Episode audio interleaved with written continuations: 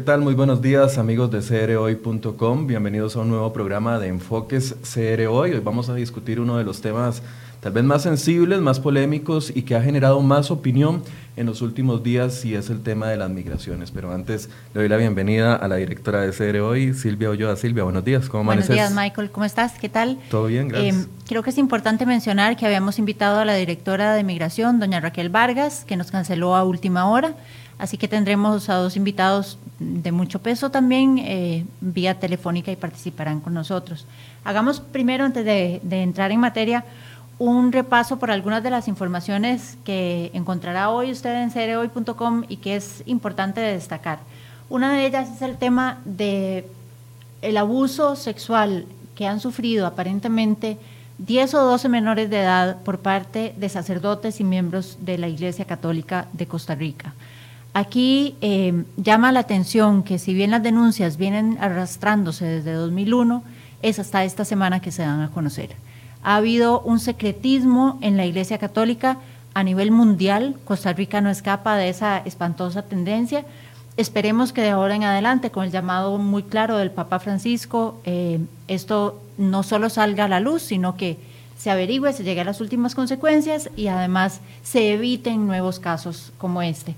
Otro de los temas, y aquí yo quiero hacer un paréntesis y, dar mi opinión muy personal en este tema, es la lamentable y vergonzosa decisión del Consejo Superior del Poder Judicial de retirar a los peritos que estaban a cargo de la investigación del cementazo. Hace poco más de ocho días nuestro periodista Pablo eh, Rojas lo denunció en una nota, lo comunicamos Don Walter Espinosa, director del OIJ, habló muy vehementemente sobre el tema de la importancia de mantener a los peritos dentro de la investigación, de la importancia de mantener la independencia de las investigaciones en, este y en otros casos y de la necesidad de personal especializado con lo que cuentan para llevar a cabo este, este caso y otros, otros más. Ayer la fiscal general Emilia Navas también mencionó el tema y es lamentable que un órgano que es subordinado a la Corte Suprema de Justicia tome decisiones que perjudican no solo al país, sino a la imagen de la tan ya maltrecha Corte Suprema de Justicia y Poder Judicial.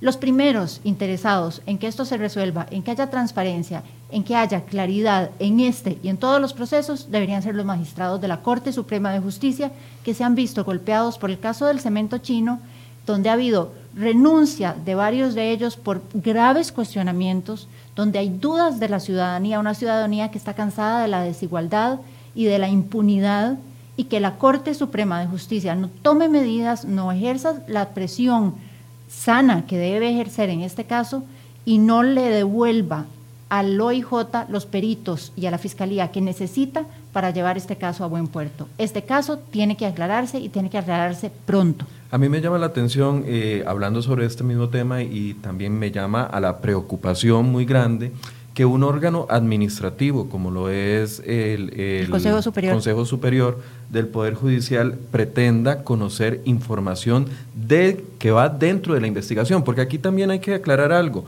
Tanto don Walter eh, Espinosa como la misma fiscal Navas han dicho que eh, ellos lo que quieren, ellos han dado las explicaciones necesarias a nivel administrativo. Administrativo, ¿qué es lo que corresponde? Porque un Consejo Superior quiere saber qué son los detalles de una investigación penal que está llevando el OIJ, por qué el Consejo Superior quiere conocer detalles de lo que está investigando la Fiscalía. Esa pregunta es muy, eh, nos genera mucha desconfianza. Son detalles que no le incumben, son detalles que violan la, confidencialidad del proceso. Em, y son detalles que lo que vienen es a poner más sombras sobre el Poder Judicial que que lamentablemente se ha visto, y no, no todo el Poder Judicial, porque debemos rescatar ahí... Eh, hay magistrados valientes que han, entablado la, lucha durante Gente muy decente, gente de frente, que yo esperaría que pronto se manifieste y que pronto pida explicaciones y que esto se solucione. Porque no es posible que las gestiones de casos tan graves, con denuncias tan fuertes, que han provocado consecuencias tan lamentables, eh, vengan, vengan a empañarse y a, retrasarse por decisiones administrativas mal tomadas que parecieran responder a intereses de algunas personas. Ahora, algunas personas podrían estarse preguntando, ¿qué es esto del Consejo Superior? Y bueno, es un órgano administrativo 100% que da permisos para que se puedan tomar ciertos funcionarios de ciertas áreas para enfocarse en casos específicos. Y yo por primera vez, Silvia, no sé si, si usted coincide conmigo, yo por primera vez vi ayer a la fiscal Navas molesta siempre ha tenido un tono muy amable, un tono eh, pacificador, por así decirse, porque sabe que vive en una institución que ha sufrido mucho durante el último tiempo. Pero ayer por primera vez yo sentí a través de, las imágenes la, la, preocupación de la fiscala. Y además eh, recordemos que son investigaciones que ya de por sí empezaron tarde con meses, con años, con días y hasta con años tarde. Porque donde tuvimos un fiscal general complaciente claro. que no generó, no quería hacer ruido dentro de la, de la institución y dejó que muchas cosas pasaran por debajo de, de la mesa. Este no es el caso en este momento. Tenemos una fiscal valiente, una fiscal que va de frente, un director del organismo de investigación judicial valiente, realmente responsable y profesional en su trabajo. Es lamentable esta situación, de verdad, y es lamentable que un Consejo Administrativo que es adscrito a la Corte Suprema de Justicia, que es subordinado a la Corte Suprema de Justicia, tome este tipo de decisiones y pretenda conocer detalles investigativos de un caso tan delicado como este. Bueno, y es que no solo estamos hablando del caso del cemento chino, estamos hablando de otros casos importantes como es Jamber, Infocop. Infocop, o sea, los casos de corrupción que sacudieron este país en los últimos dos años a partir de la investigación del cementazo, porque hay que plantearlo tal cual, y, y que en este momento, ¿por qué un órgano interno quiere que esto baje el ritmo? ¿Por qué un órgano interno administrativo quiere que esto eh, se frene. Se frene. Se frene, digámoslo claramente. confiamos en que don Fernando Cruz, que preside este consejo, tome decisiones mañana jueves, que dijo que ayer ya dijo que mañana lo van a solucionar, que lo solucionen, pero que además siente un precedente de que los órganos administrativos del Poder Judicial no tienen por qué solicitarle a fiscales y a investigadores eh, cuentas y detalles, de las investigaciones que investigativos. Y yo estoy segura que don Fernando tomará las decisiones correspondientes y espero que esta decisión del Consejo Superior del Poder Judicial se revierta para bien del Poder Judicial, para bien de la Corte Suprema de Justicia y para bien de todo el país. Bueno, ¿y quiénes integran este consejo? Bueno, es algo que, una tarea que estamos realizando constantemente y que pronto se los vamos a dar a conocer. ¿Quiénes son estas personas que quieren conocer la información que manejan las investigaciones judiciales de este país? Bueno, eso es un tema delicado. Otras eh, informaciones que tenemos en cereoy.com que los invitamos a llevarnos. Bueno, hoy eh, nuestra compañera Paula Ruiz también nos habla del plan fiscal, lo que se aprobó ayer en la Asamblea Legislativa finalmente. Hemos hablado durante estos dos días del tema fiscal. Ya ayer se da un primer paso para que esto llegue a plenario y comience la discusión de las más de 900 mociones. De las más de 900 mociones. Pero también hoy traemos un tema. Josué Alvarado, nuestro compañero, hizo un reportaje muy interesante, un reportaje especial que nos explica por qué el Parque de la Merced se convierte en un centro de reunión para los inmigrantes nicaragüenses. Y precisamente el tema de la migración nicaragüense es el tema que vamos a tratar hoy de fondo aquí en, la mesa de enfoques en Cere Hoy. Y para eso hemos invitado a eh, doña Rocío Solís, psicóloga especialista en temas de niñez, y a don Juan Manuel Campos. Eh, Cordero. Juan Manuel Cordero, perdone, don Juan Manuel. Don Juan Manuel Cordero de la Defensoría de los Habitantes. Bueno, pero antes de eh, ir a escuchar las voces que nos van a ayudar hoy a poner en contexto este tema, vamos a eh, mostrarles unas informaciones, unas eh, entrevistas que ayer realizamos precisamente en el Parque de la Merced y donde algunos de los nicaragüenses que han llegado en las últimas horas o días nos cuentan la situación que están viviendo. Vamos a escuchar esto, vamos a un corte y después venimos con las entrevistas.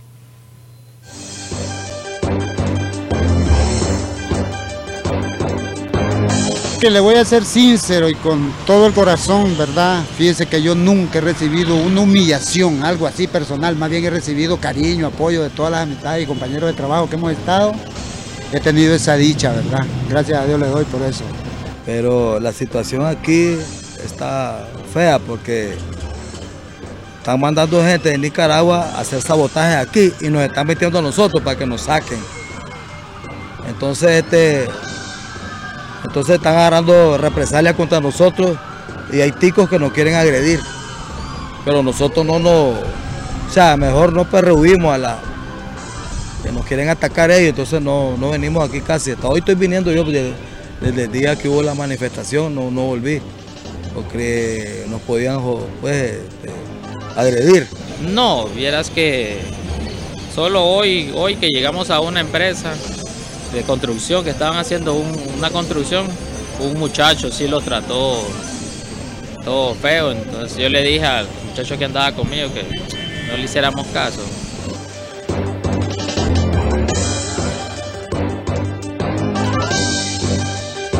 Son las 9 y 19 de la mañana. Muchas gracias por acompañarnos aquí en Enfoques CR hoy. Y Silvia, bueno, el tema de las migraciones nos ha tocado en los últimos días de muchas formas, ¿verdad? Una de ellas, eh, bueno, es la tragedia humana, sobre la cual desde el 18 de abril muchos costarricenses comenzaron a solidarizarse en redes sociales y veíamos grandes eh, manifestaciones, eh, banderas nicaragüenses por parte de costarricenses, nosotros compartiendo en redes sociales, pero de un momento a otro yo no sé qué sucedió y el fin de semana pasada vemos un panorama completamente distinto, lamentable y debo decirlo como costarricense, vergonzoso. Vergonzoso, nos, nos hace daño, nos hace daño a la imagen internacional, genera una distorsión innecesaria a lo interno del país. Em, contamos en Costa Rica con una, una población de hermanos nicaragüenses importante que colaboran muchísimo en muchísimas tareas que hay que decirlo claramente, muchos costarricenses no quieren realizar y que son tareas muy necesarias para la, para la economía del país. Es, es triste, em, uno no entiende de dónde surge tanto odio, uno no entiende de dónde surge tanta frustración. El país atraviesa una situación difícil, es cierto. Em, el gobierno tiene que estar preparado para una migración que posiblemente venga en, ascenso, pero no podemos permitir que ciertos grupos llenos de odio nos dividan y nos lleven a una situación de, de, conflicto que nos afecte mucho más a nosotros, que venga a afectar nuestra imagen internacional y que venga a generar un clima todavía más tenso y más eh, efervescente de lo, que, de lo que es necesario. Bueno, y es que mucho de esto se alimentó de post y de, y de conversaciones y de noticias falsas que se generaron los días previos a esta manifestación del sábado en, en redes sociales y donde veíamos eh, cosas completamente descontextualizadas, sacadas, eh, cosas que no eran verdad y que vinieron a alimentar esa, esa furia que vos decís, Silvia, o esa, no sé, ese enojo que eventualmente se convirtió en una manifestación y que dejó 44 personas detenidas el sábado anterior, de ellas las 44 eh, libres hoy. Sí, lo lamentable, lo lamentable aquí no es solo em, las personas detenidas o no, ¿verdad? Porque el momento pasa, pero queda el daño, el daño está hecho, queda el daño, hecha la imagen del país, hecha al, a personas que no merecen pasar por una situación dolorosa, eh, difícil, incómoda. Ahí veíamos en el video antes de ir al corte que eh, hay, hay, hermanos nicaragüenses que dicen nunca, nunca hemos recibido un, un, maltrato, ni una, ni una eh, un mal modo o una agresión de parte de costarricenses, pero hay otros que, que, reconocen que sí, que han sido humillados, que se han visto afectados, que han, han sentido dolor por la forma en la que se expresan de ellos, por la forma en la que, en la que los tratan a ellos algunos costarricenses. Afortunadamente, son la minoría.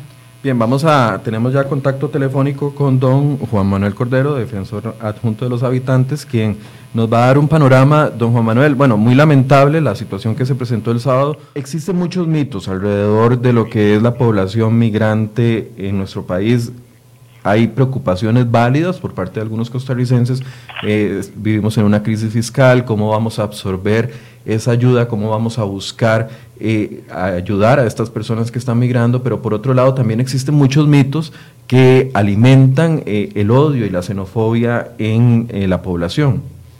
Sí, eh, efectivamente hay, hay, hay sentimientos que han brotado últimos meses, ¿verdad? Y precisamente las últimas semanas ante el incremento del flujo, pero creo que como bien lo dice, aunque han habido algunos casos aislados de pues, alguna comisión de delitos, la población también tiene que estar clara en que en una, en una cuestión que quiero dejar patente en, este momento, los derechos humanos no son carta abierta para que también se venga a un país, al país receptor, a, hacer lo que se quiera.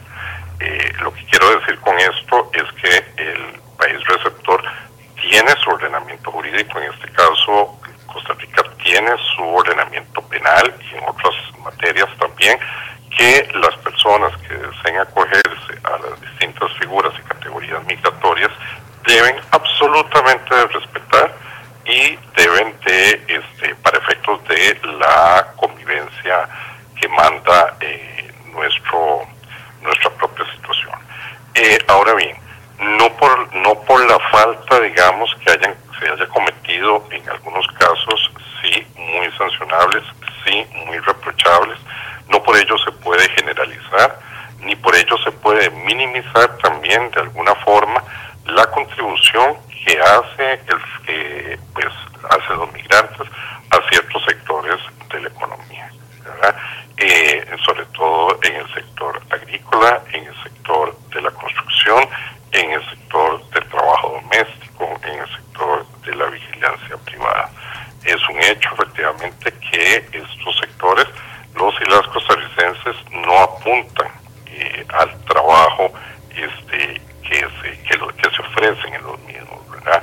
Y que estos sectores se ven de alguna manera sostenidos por la afluencia de los, flujos migratorios eh, y que debemos de comprender que este, también hay un aporte eh, del fenómeno a la economía nacional, tal y como lo menciona eh, el último informe de la OCTE en relación con este tema. Don Juan Manuel, ¿cómo le va? Le saluda Silvia Ulloa, directora de CERE hoy. Encantado. Igualmente, don Juan Manuel, muchas gracias por acompañarnos. Hay una gran eh, como una gran amargura entre la gente. La gente está realmente molesta ante la oleada de, de migración.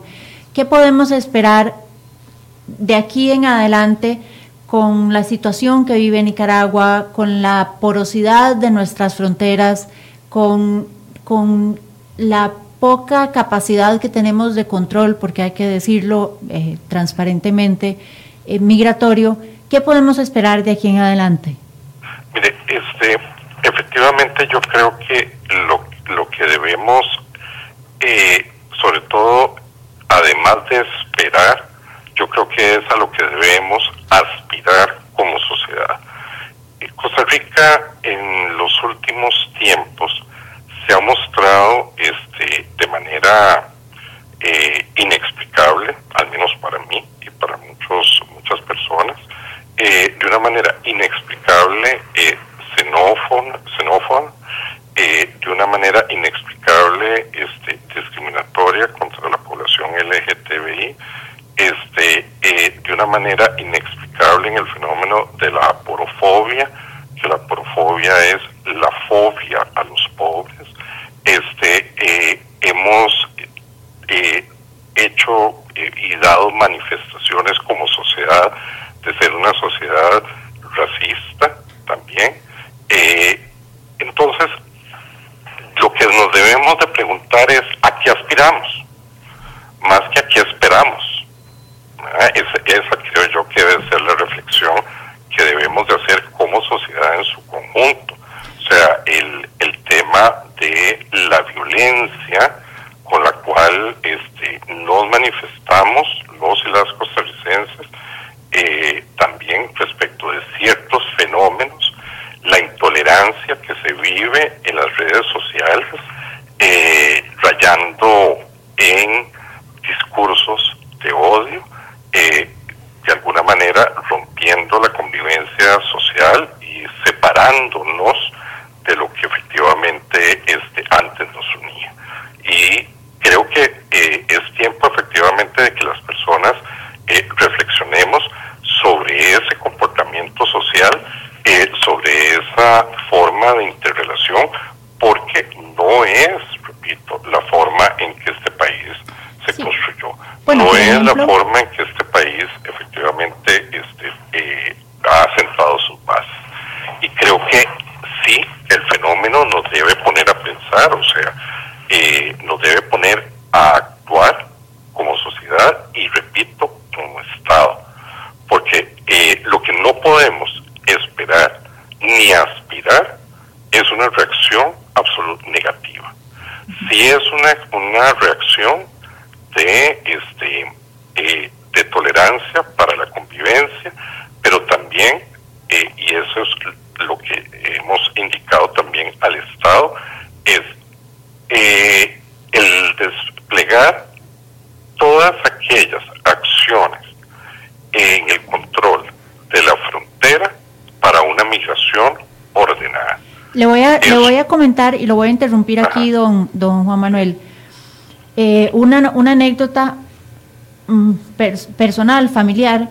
unos familiares míos visitan una zona cercana a la cruz, y se toman una foto en uno de los puntos de la frontera donde hay un letrero que claramente dice, por favor, al entrar o salir, cierre el portón.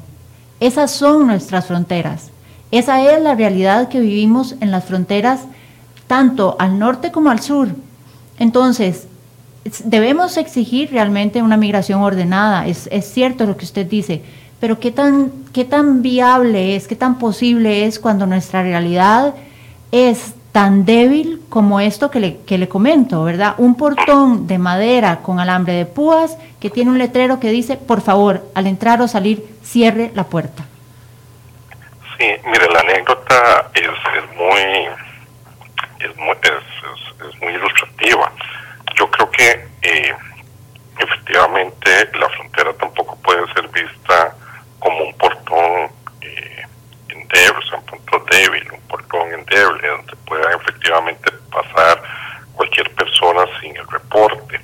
Eh, yo creo que ninguna, vamos a ver, hay que poner las cosas en perspectiva y la gente comprenderá, no hay frontera infranqueable en ningún lugar del mundo, ni siquiera en los Estados Unidos con su muro. Exactamente. O sea, ni siquiera, o sea, eso, eso tenemos que tenerlo claro. Hay N cantidad de puntos ciegos en nuestra frontera norte e igualmente en nuestra frontera sur. Este, es imposible materialmente y eso tenemos que entenderlo y no podemos pedírselo al Estado que cada 100 metros haya un policía. Eso, eso, eso no es real. No es real, no es sostenible, etcétera, etcétera, etcétera. Don Juan Manuel, eh, eh, perdón que lo interrumpa. ningún país, eh, ni Francia, ni Alemania, ni en España, etcétera, ha podido contener el fenómeno migratorio. El fenómeno migratorio es mundial. Don Juan Manuel. Lo que, lo, perdón, lo que hay que efectivamente es eh, reclamar que al menos, si hay una vigilancia, eh, pues en la medida de lo posible, eh, lo más eficiente, pues que sea sostenible y sea eh, pues en ese sentido eh, controladora de las personas que ingresan. E igual en los mismos puestos fronterizos que muchas veces los controles no se ejercen de lo, de lo mejor verdad por eso es que también Costa Rica o sea perdón la defensoría le ha pedido al ejecutivo la firma de la directriz que posibilitará a las agencias de cooperación internacional, concretamente a la ACNUR y a la Organización Internacional de las Migraciones, la contratación de personas eh, para agilizar los trámites. Y no solo agilizarlos, sino también justamente eso, tener mayores elementos de control para una, una migración ordenada eh, de este flujo. Don Juan Manuel, tal vez hablemos de la cifra escondida del subregistro, porque Y los datos oficiales, incluso ayer verificando la información que nos iba a, traer doña Raquel Vargas, que canceló de última hora la invitación a este programa, en las cifras oficiales se hablaba de 6.000 a principios de julio, la cifra no varió a la segunda comparecencia que la funcionaria hizo a la Asamblea Legislativa, sin embargo en el inconsciente colectivo también esa cifra se ve mínima comparada con la realidad que la gente nota. Y si yo le leyera algunos de los comentarios que estoy viendo aquí en redes sociales, eh, que algunos son muy lamentables porque son ofensivos, incluso eh, no se ve el subregistro. En este tipo de migraciones, cuando hay necesidad, cuando estemos en un país como Costa Rica, que tiene tantos eh, nicaragüenses que ya estaban establecidos, establecidos aquí y que la gente tiene recursos para acudir a esos lugares o acudir a esas personas, no pasan y quedan en una cifra escondida. ¿Cuál es la situación de estas personas cuando ingresan y no son registrados, no son eh, conocidos, no solicitan refugio, que es lo que eh, reflejan las cifras oficiales? Sí, eh, es, eso es efectivamente de lo que bien apuntaban ustedes, el, concepto de la porosidad de nuestras fronteras en relación con el flujo migratorio, ¿verdad? Este, y yo creo que, que aquí la, también las personas migrantes eh, también eh, es, esa es parte de, la, de, las campañas de educación que la, que la Defensoría eh, pues ha pedido que se hagan porque también los las personas deben de reportarse a migración eso, eso, es, eso es importante también manifestarlo ¿verdad? Eh, porque sí el, el subregistro es, es, es real ¿verdad? o sea eh, sobre todo tomando en consideración un hecho de este fenómeno, que estas migraciones, a diferencia, por ejemplo, de los cubanos y los africanos que tuvimos hace algún tiempo, este fenómeno de migración no es un fenómeno de tránsito, es un, o sea, la gente este, eventualmente tendería a radicarse aquí.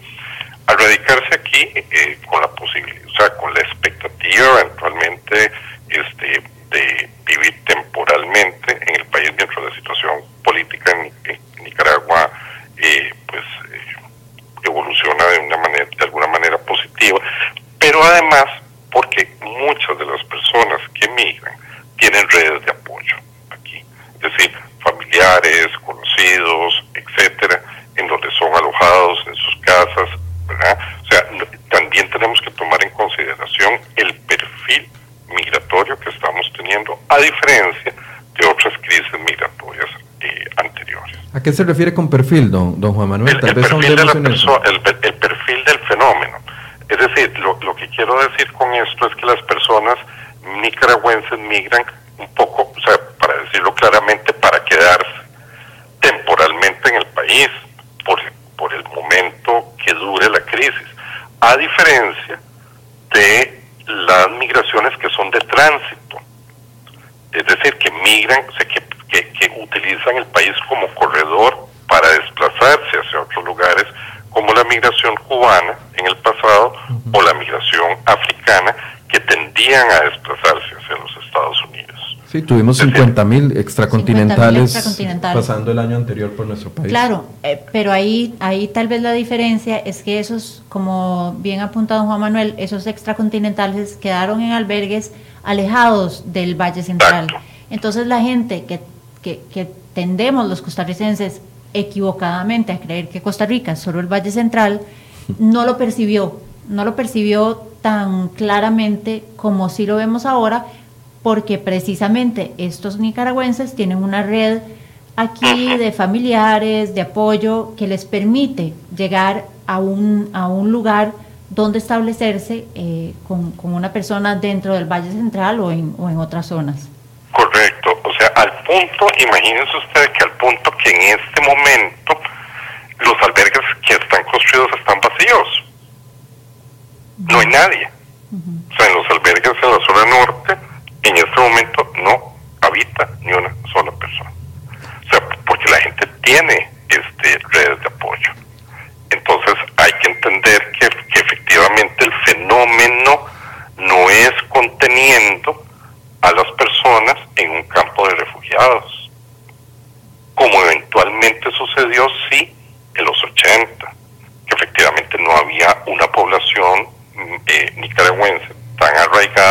país de 20 y 30 años como la tenemos ahora. Este, entonces hay que entender las condiciones distintas en las cuales debemos de atender el fenómeno migratorio. Es totalmente distinto, el tratamiento es, es eh, diferente al fenómeno de los cubanos, al fenómeno de los africanos que se tenían en, en aquellos centros en la zona sur, etcétera. Actualmente los centros están desocupados y recordarán ustedes que un grupo de personas se les llevó a un centro en la zona sur del país y la gente se volvió al día siguiente a San José porque este la gente tiene redes de apoyo aquí mal que bien con problemas etcétera imagínense que nosotros somos 5 millones de habitantes de los cuales un millón de personas son nicaragüenses y es una hay, un, aspecto importante, por ejemplo, que sí quiero mencionar, este, y es eh, también de, del, de los informes de OCDE, este, de que, que, es importante traerlo a colación.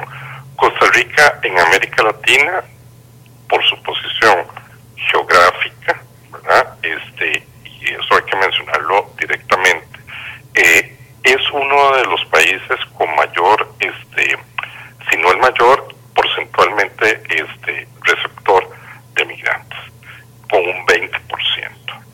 Eh, por ejemplo, es, hacían unas comparaciones, por ejemplo, con Alemania, que tiene un 14%, Francia un 15%, y si mal no recuerdo, España un 13 tanto por ciento. Canadá, que el fenómeno migratorio es totalmente distinto ¿verdad? al de Canadá, tiene un 18%. Lo que quiero decir con esto es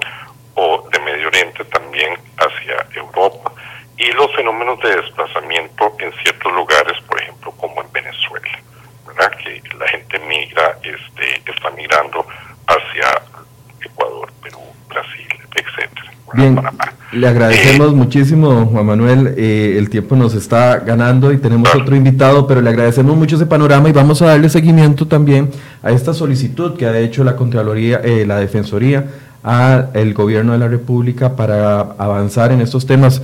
Bien claro, don Juan Manuel, eh, claro. que dice el país tampoco está preparado para absorber la cantidad de migrantes que está Claramente. llegando y tiene que haber políticas especiales, siendo un país como Costa Rica, 20%, me sorprendió ese dato que nos sí. dio don Juan Manuel. Vamos a hacer eh, nuestra segunda pausa, antes les dejamos otras historias que nos han contado algunos de los nicaragüenses migrantes que llegaron a nuestro país en los últimos días.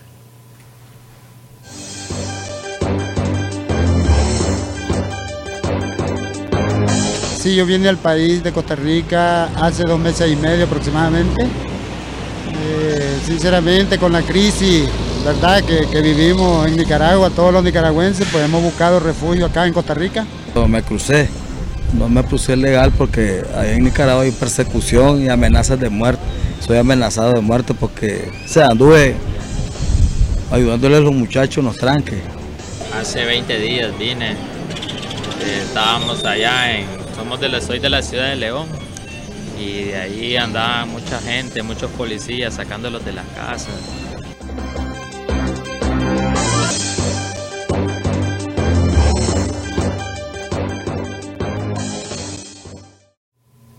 9 y 47 de la mañana, hoy hablamos del fenómeno migratorio acá en Enfoques CR hoy y tenemos ahora también a doña Rocío Solís vía telefónica quien nos acompaña para hablar de una población Silvia que tal vez eh, es invisibilizada en este tipo de fenómenos porque estamos acostumbrados a hablar de los adultos migrantes pero no a hablar de los niños migrantes o de los niños que pierden sus familias porque algunos, eh, familias divididas porque algunos simple y sencillamente tienen que abandonar su país. Y bueno, basado en este panorama que nos da don Juan Manuel de la Defensoría, eh, invitamos a doña Rocío, a quien le damos los buenos días. Bienvenida, doña Rocío.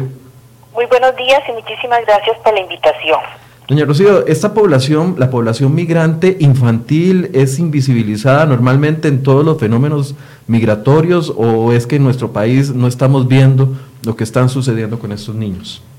Yo creo que este el estudio de estos procesos migratorios, ¿verdad? Se tiene que, dar desde una perspectiva muy sociopsicológica y sobre todo dependiendo de, las de los de los grupos etarios porque no es, no es lo mismo, digamos, una persona adulta en su proceso de, de, migración como un niño que muchas veces ha sido separado de alguno de los, de los progenitores, ya sea que tenga que venirse con, con el papá o solo con la mamá o con, o con la abuelita o con una tía o con un tío o con un familiar que no son, no son los, los el grupo nuclear. Entonces, muchas veces nosotros estamos dejando de lado esto porque los vemos como un todo, ¿verdad? Vemos como todo en los adultos y los vemos como, como migrantes. Pero eh, hoy en día, este, por, la, por la gran globalización que se, se tiene este, este fenómeno, hay muchos muchas personas y muchos psico, psicólogos sociales que están, están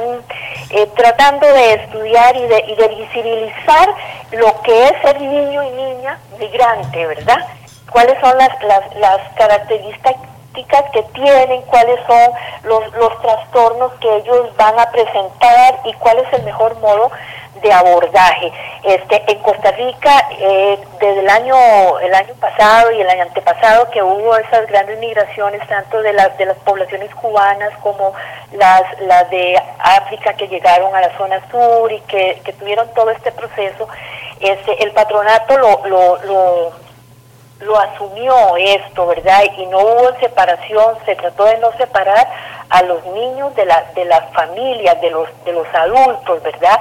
Siempre y cuando fueran este, de, su relación directa para, para no perjudicar tampoco en otras, en otras situaciones.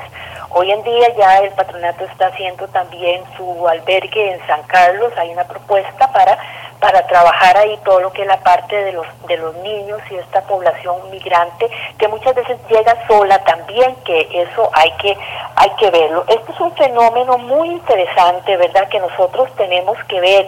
Y desde nosotros desde Costa Rica bien sabemos que la niñez y la adolescencia tiene una una connotación muy especial a, a nivel de nosotros. Nosotros estamos protegidos por el código. Entonces cuando cuando los niños y las niñas y los jóvenes llegan aquí ellos tienen todo el derecho a la educación.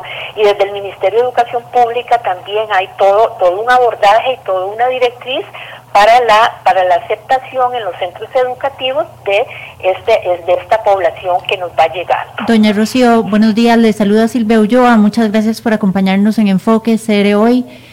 Em, quería preguntarle específicamente por ese protocolo, eh, ¿qué, ¿qué deberíamos esperar de ese protocolo de atención de esos niños migrantes? cuáles son esos fenómenos que presentan comúnmente esos chiquitos, pequeños, menores de edad, que se ven obligados a salir de su país. No solo hablemos de los, de los nicaragüenses, sino hablemos, por ejemplo, usted nos mencionaba bien los grupos de cubanos y de extracontinentales que también llegaron aquí a nuestro país. ¿Cuál es el perfil de esos niños? Sí, estos son, niños que vienen con, con el, síndrome del estrés aculturativo, así se llama, ¿verdad? que ese es un, es un estrés que es por el cambio y el abandono de, su referente cultural, ¿verdad? Que es su país, que es sus, sus costumbres.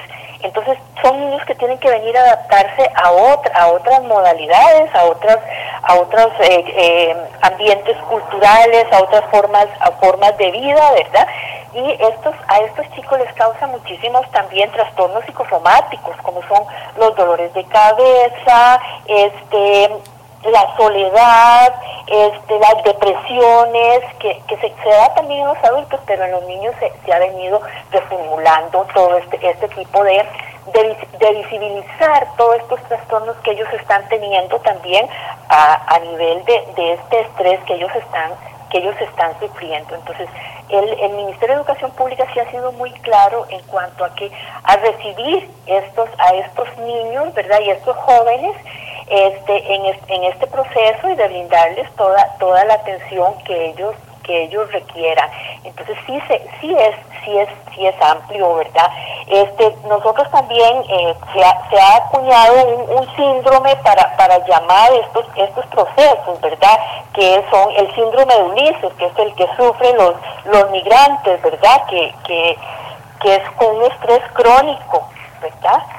Que, que se da con los sentimientos de soledad por el abandono de la familia, los sentimientos de fracaso, este, los, los, los sentimientos de, de, de, de, lo que es el miedo a enfrentar a, cosas nuevas, a nuevas poblaciones, a, a, nuevas culturas, a nuevas este, creencias, etcétera, etcétera, etcétera. Entonces, sí nosotros tenemos que ser muy sensibles a, este tipo de, poblaciones y a niveles, yo creo que, que la psicología tiene que ir abriendo un espacio más para que se pueda tratar también es, este tipo de, de, situaciones que se dan a niveles a niveles de lo que son las migraciones pero en el caso de la de la niñez y de la adolescencia es importante y sí es es importante también saber que se está haciendo, que hay una apertura tanto de lo que es el Ministerio de Educación Pública como lo que es el Patronato Nacional de la Infancia para la atención de este tipo de población.